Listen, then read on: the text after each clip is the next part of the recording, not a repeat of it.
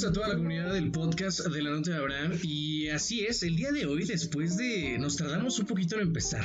Quizás se quedó dormida, pero más vale tarde que temprano. Y aquí estamos. Esta mujer es la, la dramaturga sensación del momento. Tiene como 40 mil obras. Vengo siguiendo su carrera desde hace un ratillo. Y seguramente la podrás ver si eres muy inteligente este fin de semana, o si no el próximo, porque si no va a acabar esta obra. Pero tiene como 800 mil obras más. Por favor, pónganse todos de pie y hay que darle un gran aplauso nuestra queridísima Valeria Fabri, por favor. ¡Yay! ¿Cómo estás, Val? Es que sí me quedé dormida. Tuvimos función y estaba muy agotada y nada, me, o sea, estaba súper molida, perdón. No te preocupes, no te preocupes, por favor, faltaba más. El honor es mío de que hayas aceptado la invitación. ¿Sabes qué? Luego, lo que me he dado cuenta es que, o sea, uno, eh, algo que yo veo mucho en redes sociales y, o sea, cuando tú mandas un mensaje, siempre creo que es como un pimponeo, ¿no? O sea, tú mandas un mensaje, y si la otra persona no lo lee o no lo ve, pueden pasar muchos factores, ¿no? Y a lo mejor tú no sabes. Y hay gente que se pone súper mal, así, estás ahí, ya volviste, a lo mejor me contesta y es como, tranquilo, a lo mejor se le fue el internet o no tiene luz o, simplemente no te quiere contestar, así que no pasa nada. Pero antes, eh, pues, ¿quién es Valeria Fabri? ¿Cómo estás? ¿Qué, ¿Qué, onda contigo? ¿Cómo decidiste ser tan talentosa y tan increíble? pues, a ver, mmm, no, pues evidentemente no, no lo decidí. Pero, bueno, no, sí, claro que sí hay una decisión de por medio, ¿no? O sea que de entrada, pues es estudiar, eh, o sea, mmm, dedicarle cuatro años de mi vida a estudiar una licenciatura. Y bueno, años antes ya venía estudiando este, cosas de teatro y así, ¿no? ¿Y quién soy? Pues soy, bueno, soy muchas cosas. Pero en lo que respecta a mi profesión, eh, me gradué como actriz de la Escuela Nacional de Arte Teatral. Ajá. Y eh, ¿De la ENAC? pero la vida también me ha llevado por otros caminos, ¿no? Ajá. Y desde que salí de la escuela eh, empecé a escribir. Ahora ya creo que se me considera como dramaturga. Yo al principio no, no me consideraba así, pero pues también soy dramaturga, escribo obras de teatro y soy directora escénica. Mm, Y también soy docente de TAP, porque igualmente tengo una carrera como muy a la par desde hace muchos años de bailar como bailarina. Wow, o sea, Dios, ¿y no, no vendes tamales los domingos? Porque, eh, eh, porque eh, de verde, este no, pero eh, ahorita con toda esta situación de la pandemia y todo este show, pues cómo ha sido para ti afrontarlo, ¿no? Porque, pues al final, tú es, yo siempre he creído que el teatro es, pues el único lugar donde se puede, pues sentir un- una energía diferente a diferencia del cine, a lo mejor el, el doblaje, el ir al teatro, ir a la convención de que vamos a ver algo y que nadie sabe qué onda, qué va a pasar, pues es algo pues muy padre, muy bonito, pero ahorita con la pandemia, eh, pues cómo le has hecho para afrontarlo, sé que tienes un contenido en Cinepolis Click, pero también estás dando función ahorita, porque también quiero que platiquemos de esta obra, porque todavía está en cartelera, si mal no recuerdo, hasta la semana que viene, pero cómo ha sido tu proceso de decir, ah, no manches, van a cerrar todos los teatros, ¿ahora qué hago? Pues mira, la verdad, la verdad es que yo, yo viví un proceso súper amable, pero, pero siento que no ha sido obviamente lo mismo para, para todas las creadoras y los creadores escénicos, ¿no? Yo, por un lado, cuando, cuando llegó la pandemia, yo estaba, estaba en temporada de cuatro obras al mismo tiempo y sí me pegó mucho dejar de hacerlas. Eh, pero una de ellas, que era la que mejor pagaba, este, no dejó de pagarme, afortunadamente. Ok. La, la, la productora dijo, no, pues venga, yo les pago, ¿no? Y pues no dimos funciones, sino siguió pagando Wow. quincena con quincena, porque era un proyecto que estaba apoyado por, por el estímulo este de EFIARTES Ujú. y que pues generalmente pagan, pagan bastante digno ¿no? a, a artistas y artistas y a, a- a las artistas y los artistas.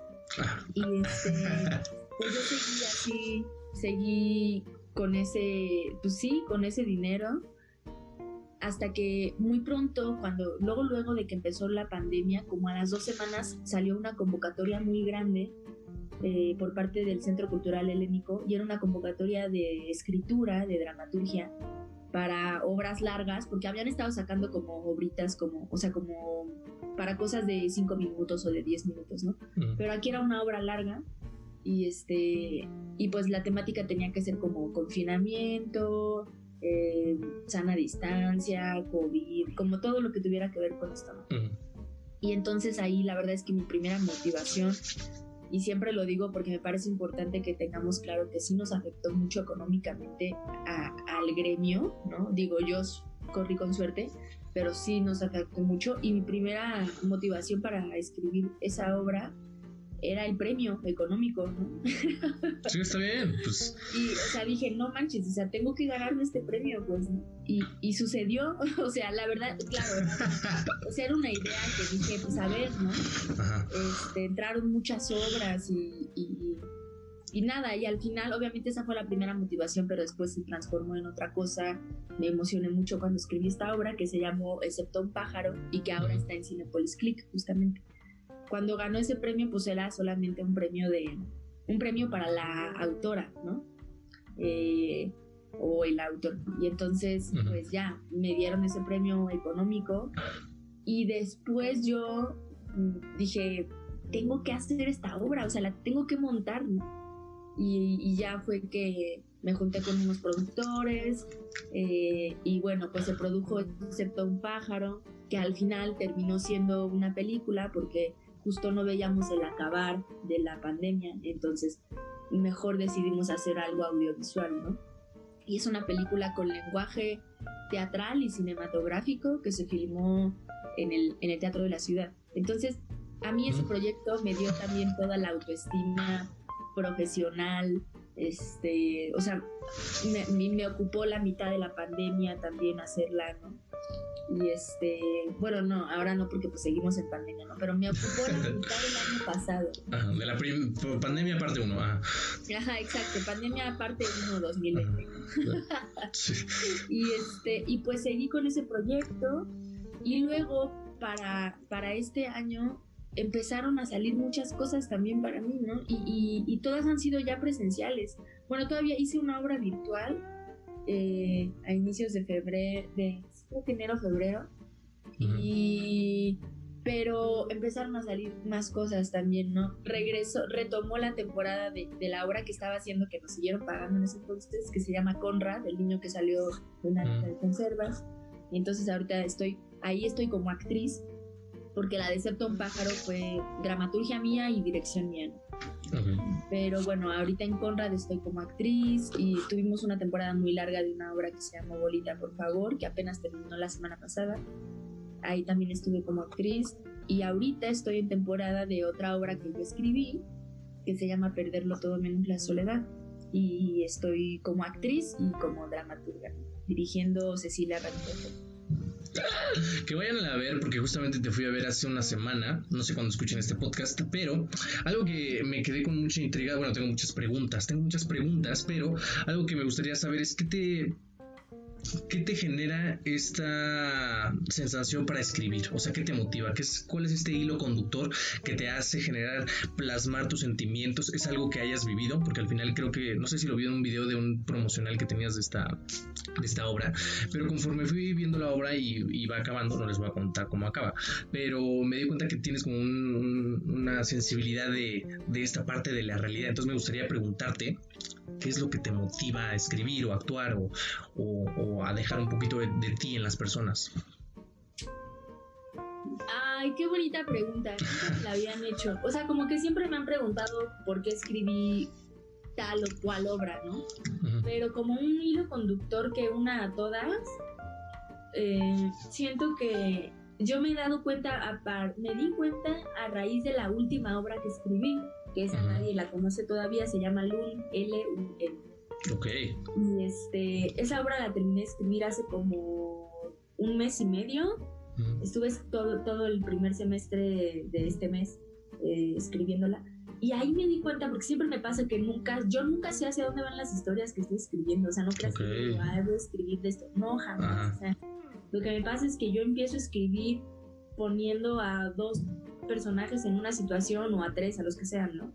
Y entonces como que es una cosa de ir escuchando lo que los personajes van diciendo, yo voy siguiendo como eso que están diciendo ellos y, y, en algún punto descubro de qué se va a tratar la obra, ¿no? Casi siempre me pasa que escribo el final de la historia, o sea, primero el principio, luego descubro cuál es el final y luego entonces hago algo para llegar a ese final, ¿no? O sea, hago como la parte de. Y me di cuenta de que mis obras tienen algo en común, que es que, pues hay una, por un lado, mmm, no todas, no todas, pero sí hay una sensación como de, de, de hablar sobre la, sobre la existencia, ¿no? O sea, como sobre el qué es, qué, qué es esto de estar aquí. Eh, casi siempre lo utilizo, o sea, en, en, tres de mis obras ya están atravesadas por personajes que son viejos, porque sí reconozco que yo eh, admiro esa pues esa experiencia que da la, el, la pues, valga la redundancia, la experiencia, ¿no? O sea que más bien reconozco que admiro la sabiduría que da la simple experiencia, y, y, entonces están, varias de mis obras están atravesadas por personajes viejos que siento que se permiten hacerse preguntas que a lo mejor no te haces cuando, pues cuando eres tan joven, ¿no? Evidentemente yo me las hago porque son mis obras, ¿no? Pero tú, ¿tú crees que, que, la experiencia viene, eh, bueno, y, y, a una persona vieja viene directamente ligado al hecho de tener muchos años? Sí, absolutamente. O sea, creo que pues es que sí creo que la vida, o sea, el pasar del tiempo te da una experiencia que evidentemente antes no tenías, ¿no? Y entonces sabes más cosas. Y no me refiero a intelectualmente, ¿no? Sino que la vida te hace darte cuenta de cosas que, que no sé, o sea, yo soy súper diferente a como era hace dos años, ¿no? Pero Qué bueno. porque te rompen el corazón, porque eso te ayuda a a valorarte a ti, porque, no sé, o sea, muchas cosas, por algún accidente que tuviste, por cosas que pasan en la vida y que siento que te hacen ayudarte a, a, a saber qué quieres volver a permitir y qué no. Y pues sí, ¿no? O sea, como que al final del día siento que lo único que vale la pena es el, el pues el pasártela bien. Exacto, ¿qué tan bien te la pasaste? ¿Qué tan chingón te la pasaste? Y yo tengo un problema con esa frase que todos decimos sin, sin tener en cuenta lo que estamos diciendo, el, valió la pena.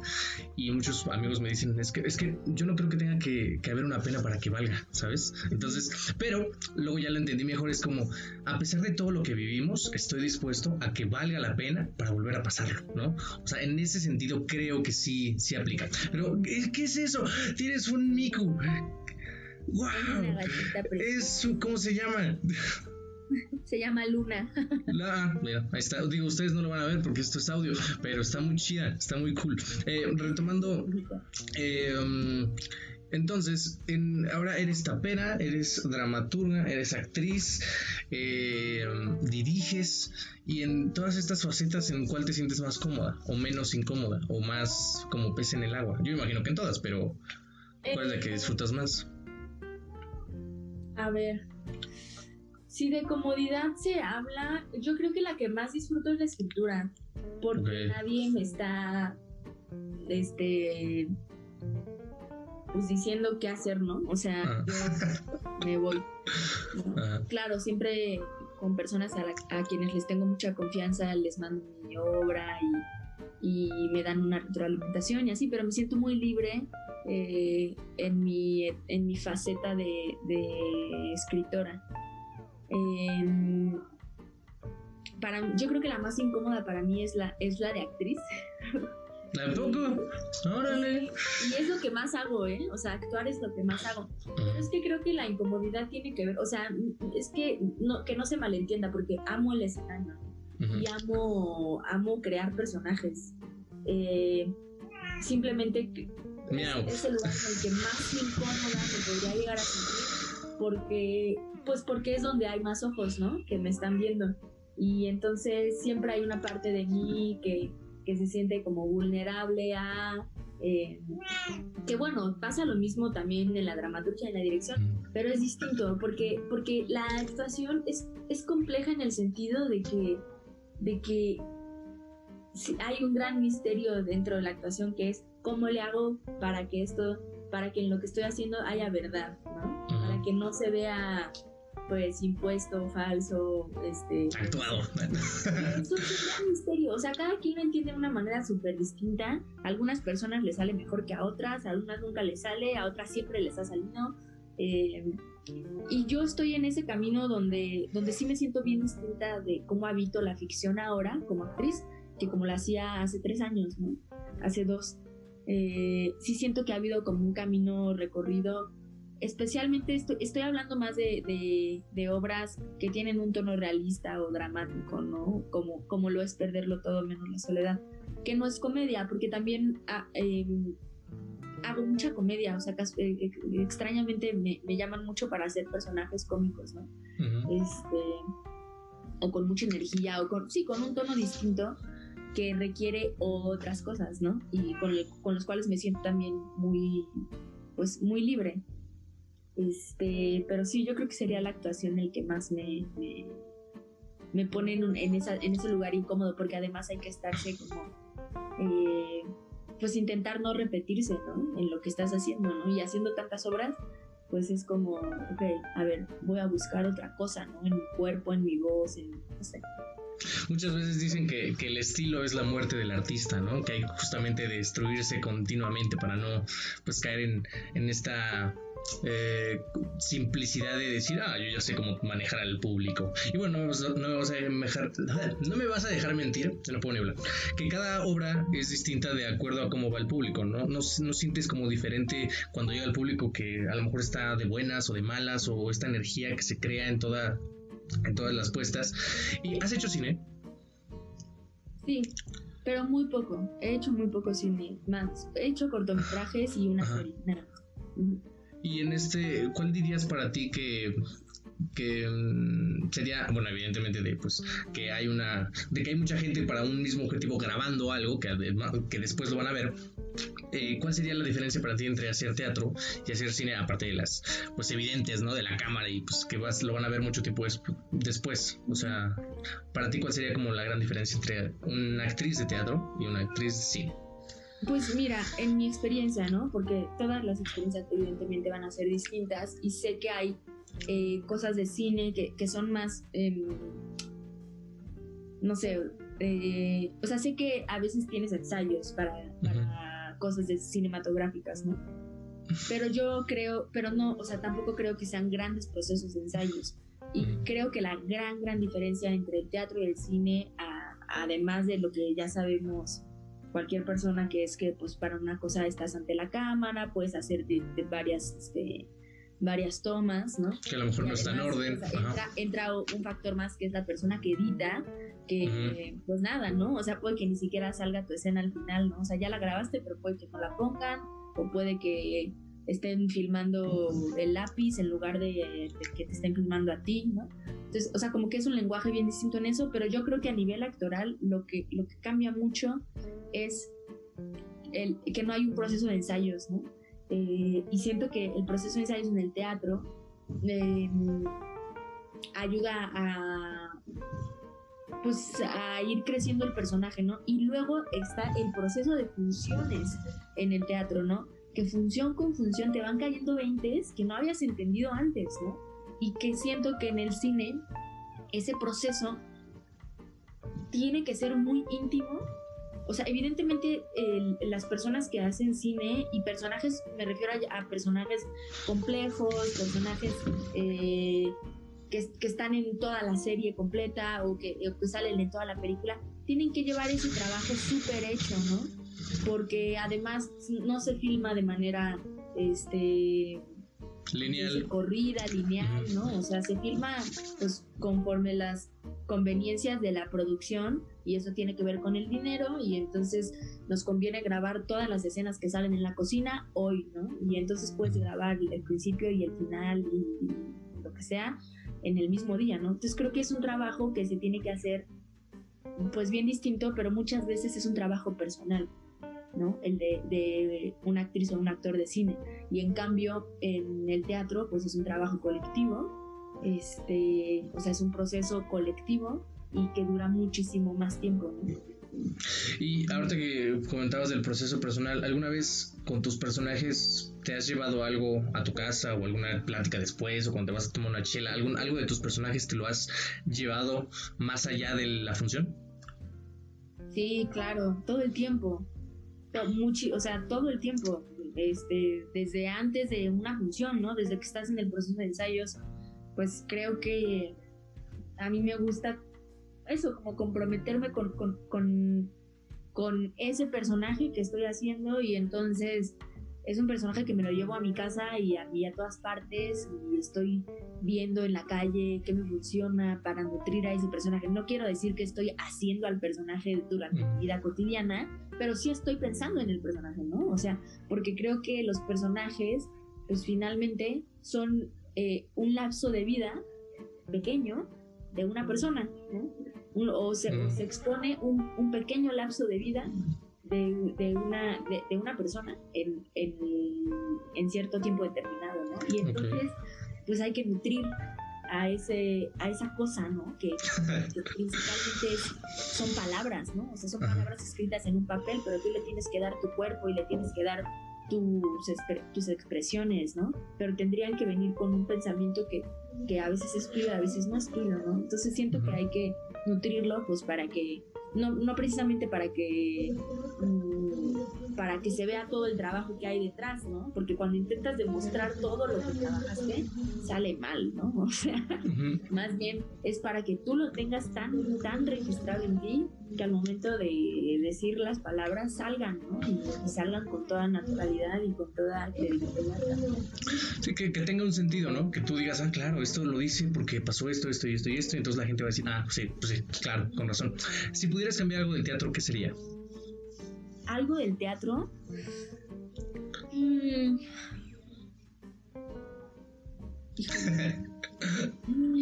Qué pregunta tan fuerte. Ay, creo que dos cosas. Primero,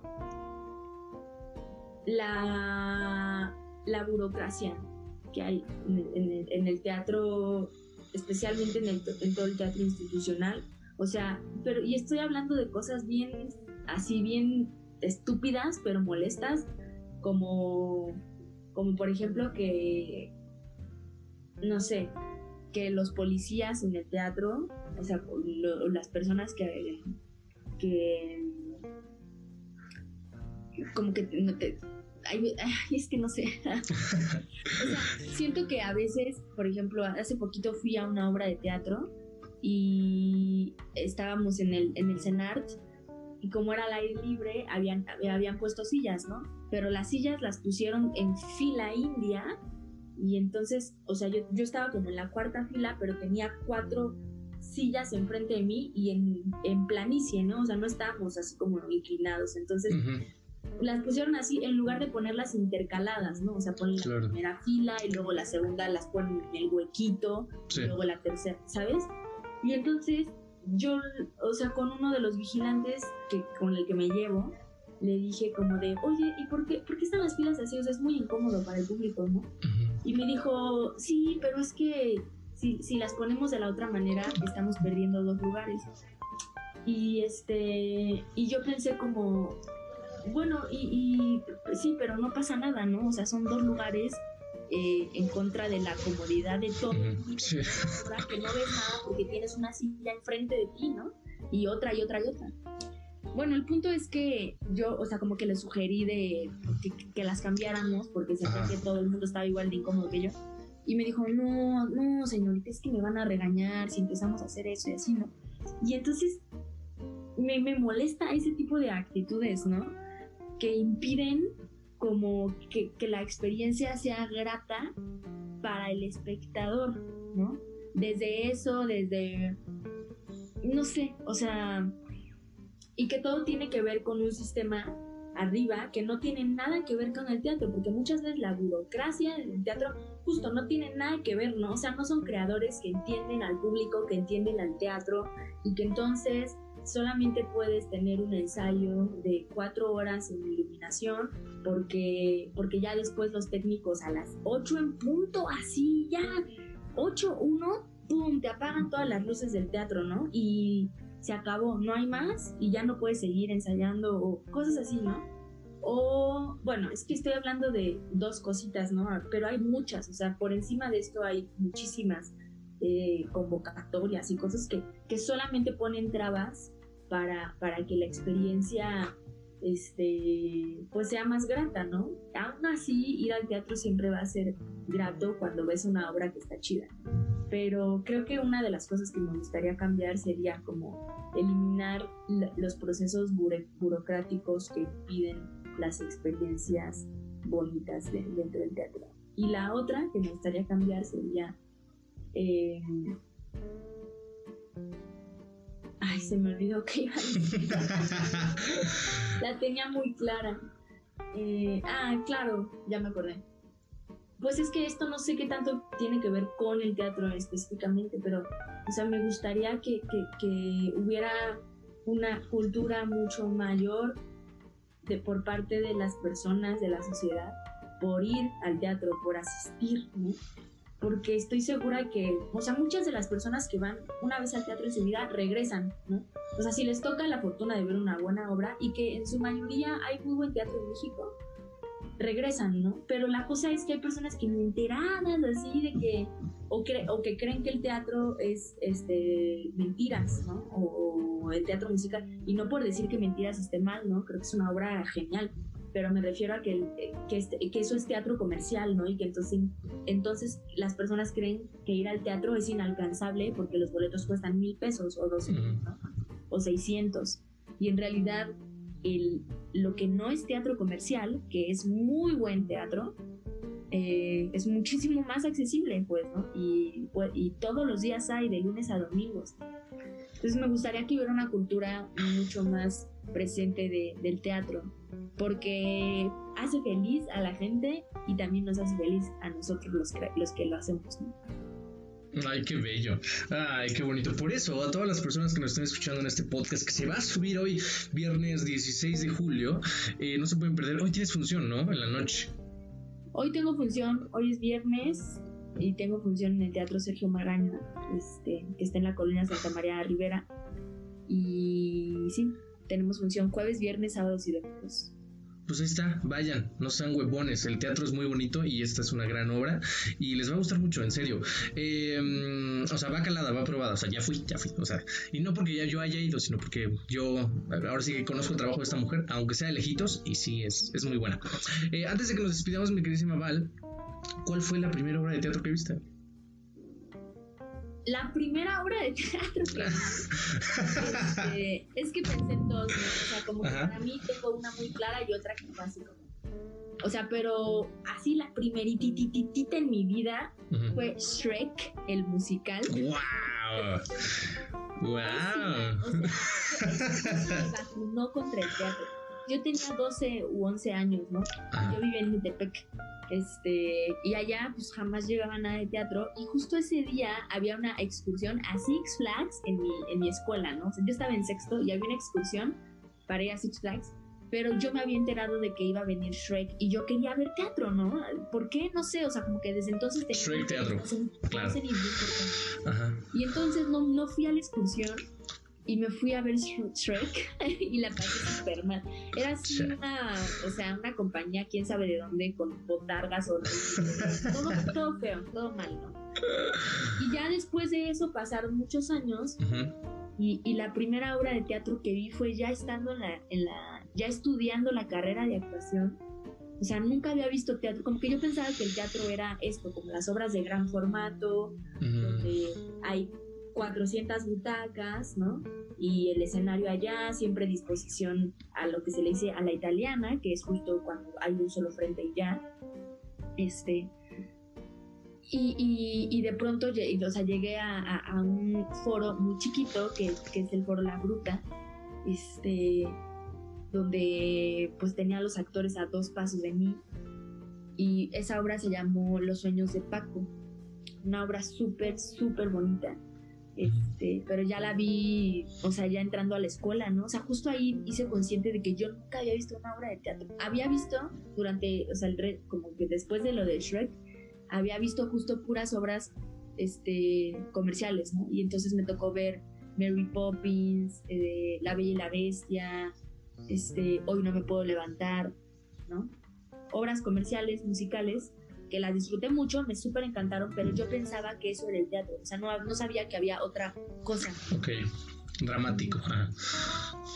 Y, sí, No, no, precisamente, no sé si llamarle dramático, ¿no? Porque todo es dramático, o sea, todo, ¿por qué? Porque es, porque es drama, porque es eh, el, pues es contar una historia, ¿no? Y eso ya es drama, pues. Pero, pero pues más bien teatro que no sea comercial. O sea, yo lo, yo lo, lo llamo así, teatro no comercial. Y eso no quiere decir que no sea bueno. No manches, ahí conocí a los mejores actores que en mi vida, ¿no? este, pero simplemente pues no el varo no está de por medio, o sea, no es lo no es lo Tú definitivamente haces lo que te gusta por pasión y no por la lana. En ah, pues no, no, no, no, no, no, tampoco que se malentiendan, ¿no? O sea, yo vivo de hacer teatro, yo y vivo bien, ¿no? O sea, vivo, vivo en un departamento bien, vivo sola, eh, no me va mal, ¿no? No me va nada mal, o sea, mm. Eh, y claro que trabajo por dinero, ¿no? O sea, porque si no... sí, claro, o sea, me refiero, o sea, no, no es que no, evidentemente no vivimos del aplauso, pero al final tu fin, tu fin no es el dinero, o sea, tú haces lo que te gusta y después viene el dinero, que obviamente es importante, pero al final el, el, fin para ti es que tú estés feliz con lo que estás haciendo, ¿no? Me imagino, ¿no? Sí, claro, sí, totalmente. O sea, eso sí, siempre se, se, se o sea, para mí en, los proyectos, o al menos en los proyectos que yo creo, o sea, que vienen de mí, que nacen de mí, este, y también en otros, ¿no? Que acepto estar, pues no estoy pensando propiamente en el dinero, ¿no? Sino en, en algo que a mí me da, o sea, vivo muy feliz, ¿no? O sea, la verdad me la paso muy bien, me divierto mucho. Y por otro lado, este, pues afortunadamente mi carrera me ha dado proyectos eh, y mi trayectoria en donde he podido cobrar muy bien, ¿no? Y y de pronto si bien llegan proyectos a mí en los que me están ofreciendo muchísimo dinero, pero no, pero no me, pues espiritualmente no me, no me llenan. Y ahí siempre es una balanza, ¿no? De decir, ok, voy a hacer esto, que voy a hacerte comercial, ¿no? Voy a hacer esta serie que me va a pagar súper bien y que me va a dar dinero para yo poder hacer las cosas que sí quiero hacer, en las que sé que voy a ganar menos. O sea, siempre es una balanza. Yo no estoy para nada en contra de hacer publicidad, de hacer Televisa. O sea, no estoy en contra de eso. de que los beneficios, o sea, son otros, ¿no? Casi siempre económicos y de proyección nacional que a mí me, da mucha risa como, o sea, como que siento que para la sociedad, cuando, o sea, cuando yo salí así en una serie que era más como teleserie, ¿no? Este, o sea, como que mi familia así de que, ay, ya, Valeria, ya, pero así, o sea, sí, yo sabía que algún día te iba a ver en la tele, y es como no, o sea, para mí no, eso no es mi logro, ¿no? No sé, manches, tengo premios mucho más interesantes que haber salido en una novela. Pero bueno, eso ya obviamente es, este, pues es concepción de cada quien. Sí, eh, claro, el, éxito pues ahora sí que depende de, quién mida la vara, ¿no? Una vez, tu anécdota me recuerda una vez que estaba estaba, estaba haciendo comunicación y, una, y un maestro me dijo, ay Abraham, siendo tan talentoso, ¿cuándo vas a ser exitoso? Yo, perdón. Sí, yo, me dijo, sí, ¿cuándo vas a salir una película? Yo, ¿eso es el éxito? Sí, o sea, tienes tu programa y haces muchas cosas, pero ¿cuándo vas a ser exitoso? Yo, perdón, o sea, exitoso soy. Que usted no lo sepa es otra cosa, ¿no? Pero muchas veces se traduce que a lo mejor en salir en la, tele o tener muchos seguidores, eso no se traduce necesariamente en un logro. A lo mejor ese puede ser como el éxito extrínseco de las personas, de, pero eso no, eso no necesariamente tiene que ser tu éxito personal, que personalmente creo que es el que importa. Pero ahorita no, no nos vamos a meter en esa plática existencial que sería muy buena para otro podcast, pero recuerden que si quieren ver a esta mujer en todos sus proyectos? ¿Cómo estás en, bueno, evidentemente perderlo todo, excepto menos la soledad, sí? Perderlo todo menos la soledad. Sí. Eh, ¿Y cuáles son los... Ah, ¿Tienes otra obra? ¿O dónde más te podemos ver? ¿Redes sociales? Tengo, sí.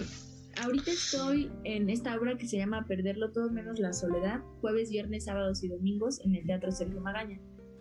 Eh, luego también estoy en otra obra que se llama Conrad, el niño que salió de una lata de conservas. Esa obra es para toda la familia, divertidísima, se la van a pasar muy bien los domingos a la una de la tarde en el Teatro Shola.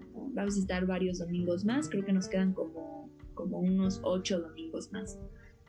Eh, y también pueden ver esta obra que protagoniza Joaquín Cosío y Juan Carlos Colombo, que se llama Excepto un pájaro, que es una película en realidad, una obra que fue hecha película, este, que es de mi autoría y de mi dirección, y esa está disponible en la plataforma de Cinepolis Click, eh, eh, que pues es como una plataforma como tipo Netflix, pero Cinepolis, ¿no? Es Ah, Cinépolis. Ok. y muy la pueden ver. No necesitan suscribirse a toda a Cinépolis, o sea, pueden comprar solo la película y verla. Ok, pues ahí está. Y la última, eh, ¿cómo te describes en una palabra? Mm.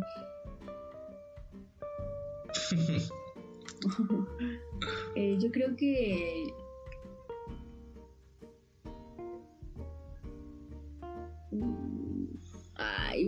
voy a ser bien este romántica, ¿no? Perfecto.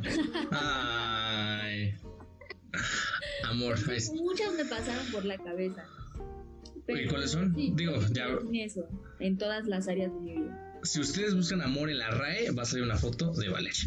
Así de sencillo.